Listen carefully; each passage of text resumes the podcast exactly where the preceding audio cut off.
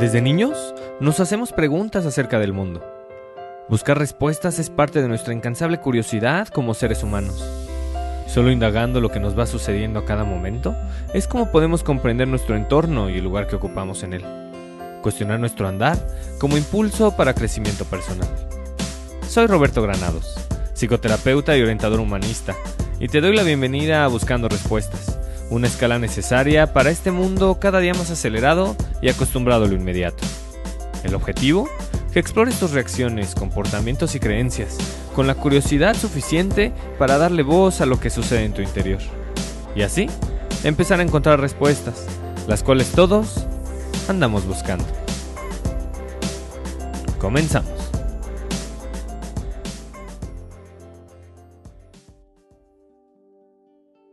La vida es un conjunto de relaciones. Cada segundo de nuestra existencia se encuentra determinado por cómo nos vamos relacionando. El tejido relacional que todas y todos vamos tejiendo se compone de diferentes hilos.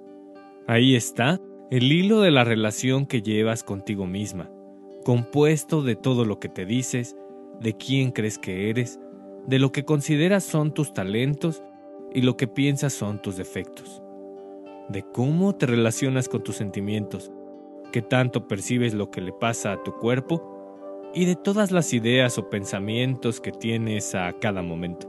El tejido relacional también cuenta con otro hilo compuesto por las relaciones interpersonales que vas construyendo. Ahí está tu familia, tus amigos, tu pareja, tus compañeros y compañeras de trabajo y tus vecinos. Otro hilo dentro del tejido relacional se encuentra compuesto por tu relación con el mundo, que va desde cómo te relacionas con todas aquellas personas con las que no tienes un vínculo emocional, pero que de alguna u otra forma son parte de tu mundo. Por ejemplo, quien recoge la basura, los meseros, doctoras y doctores, quien te cobran el supermercado o quien maneja un autobús. Ahí también se incluye tu relación con los animales y con la naturaleza en general. La relación que llevas contigo misma, contigo mismo, con otras personas y con el mundo, en general suelen ser los tres grandes hilos que van definiendo nuestra relación con la vida. Sin embargo, existe un cuarto hilo que suele ser olvidado y tiene la misma relevancia que los otros tres. Me refiero al hilo de la muerte. Invertimos muy poco tiempo en relacionarnos con este momento de la vida, que tarde o temprano todas y todos vamos a experimentar. La relación que solemos tener con la muerte suele estar vinculada con honrar a quienes ya han muerto, o a la forma en cómo transitamos el proceso de duelo, del cual te platiqué en el episodio anterior, el 30. Sin embargo, como sociedad solemos olvidar que algún día el proceso de duelo por el que otras personas transitarán será causado por nuestra propia muerte. Queramos o no, la muerte nos acompaña desde el primer día. No es casual que la fecha de cumpleaños y toda la celebración que gira en torno a él sea una actividad practicada a nivel mundial. Detrás del pastel, los regalos, los abrazos, las felicitaciones y los buenos deseos, se encuentra escondida nuestra relación con la muerte. La alegría con la que suele estar relacionada la fecha de cumpleaños gira en torno a la conciencia de haber eludido por un año más a la muerte. El cumpleaños, por lo que implica, puede parecer la forma más evidente con la que nos relacionamos con la muerte. Sin embargo, no es la única. Mucho de lo que hacemos está íntimamente relacionado con la muerte. Las obras de arte, la arquitectura, la música, una película, todo aquello que de alguna forma trasciende nuestra existencia es una forma de evitar ser olvidados, de eludir la muerte. Y al mismo tiempo, este tipo de actividades lo que realmente están haciendo es recordar nuestra impermanencia. La vida y la muerte van de la mano. A pesar de lo evidente que es nuestra relación con la muerte, solemos vivir sin tomarla en cuenta. Martin Heidegger, uno de los filósofos más importantes del siglo XX, aseguró que solo hay dos maneras fundamentales de existir en el mundo. Una es el estado de descuido de uno mismo y la otra el cuidado de sí mismo. El estado de descuido, que implica poner atención a lo superfluo, es donde pasamos la mayoría del tiempo. Este pensador alemán lo llamaba el estado inauténtico del ser, pues estar ahí promueve dejarse llevar por lo inauténtico, eligiendo en medida de lo que piensan los demás y responsabilizando a otros de nuestras acciones.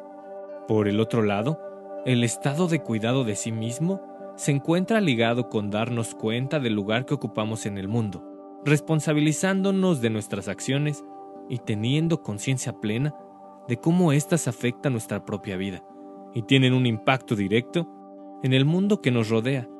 Heidegger aseguró que ser conscientes de la muerte es la única manera de vivir de forma auténtica, conectando responsablemente con la vida.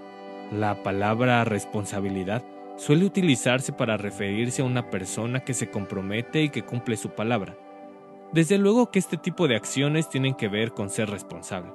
Sin embargo, el verdadero sentido de la responsabilidad está ligado a cómo es que le respondes al mundo.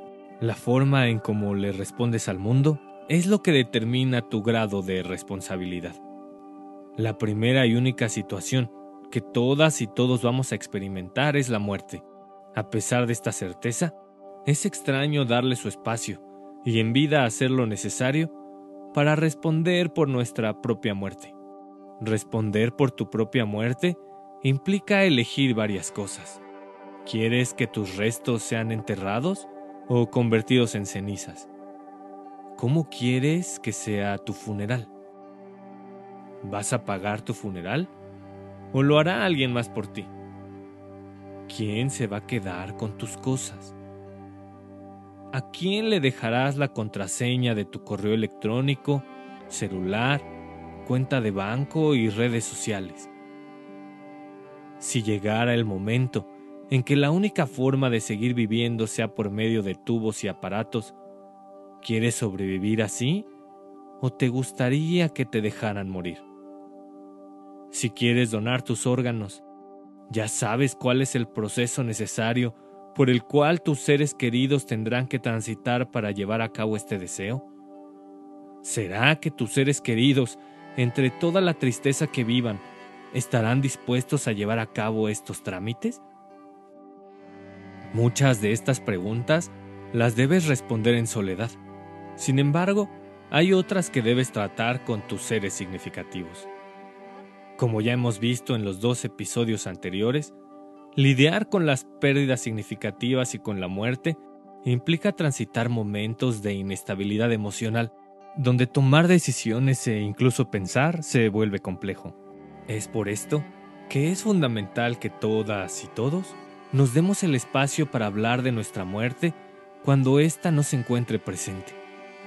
Así, cuando llegue, aquellos que sigan vivos solo tengan que ocuparse en explorar sus sentimientos y no tener que estar decidiendo qué va a suceder con el cuerpo o adivinando la contraseña del correo.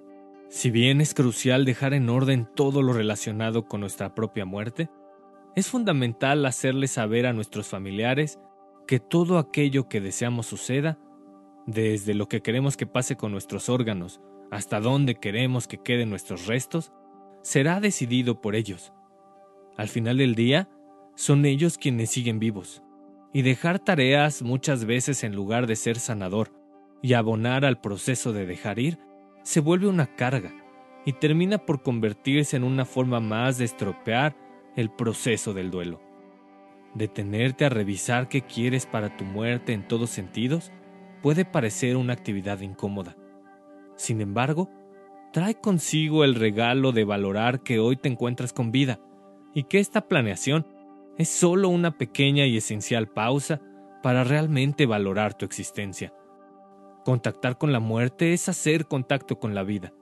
Friedrich Nietzsche, filósofo alemán, plasmó esta idea con maestría hace más de 100 años. De semejantes abismos, de enfermedades tan graves, regresa uno como recién nacido, con una piel nueva más sensible e impresionable, con un gusto más delicado para la dicha, con un paladar más refinado para todas las cosas buenas, con sentidos más alegres y despiertos, con una segunda inocencia para percibir la felicidad, más parecido en definitiva a un niño, y sin embargo, cien veces más sutil que antes. Entre mayor relación tengas con tu propia muerte, será más grande tu disfrute por la vida. Mientras más te ocupes en responderle al mundo por todo lo que manifiestas, incluyendo tu muerte, mayor será la sensación de libertad con la que vivas, dejando atrás el descuido, que se transforma en responsabilidad, donde la vida y la muerte se fusionan para darle entrada a la belleza de lo trivial, para respirar la magia de estar en el presente y desde ahí celebrar la vida, por el simple hecho de ser y estar por el simple hecho de poder reír, abrazar, llorar y amar, por el simple hecho de poder vivir.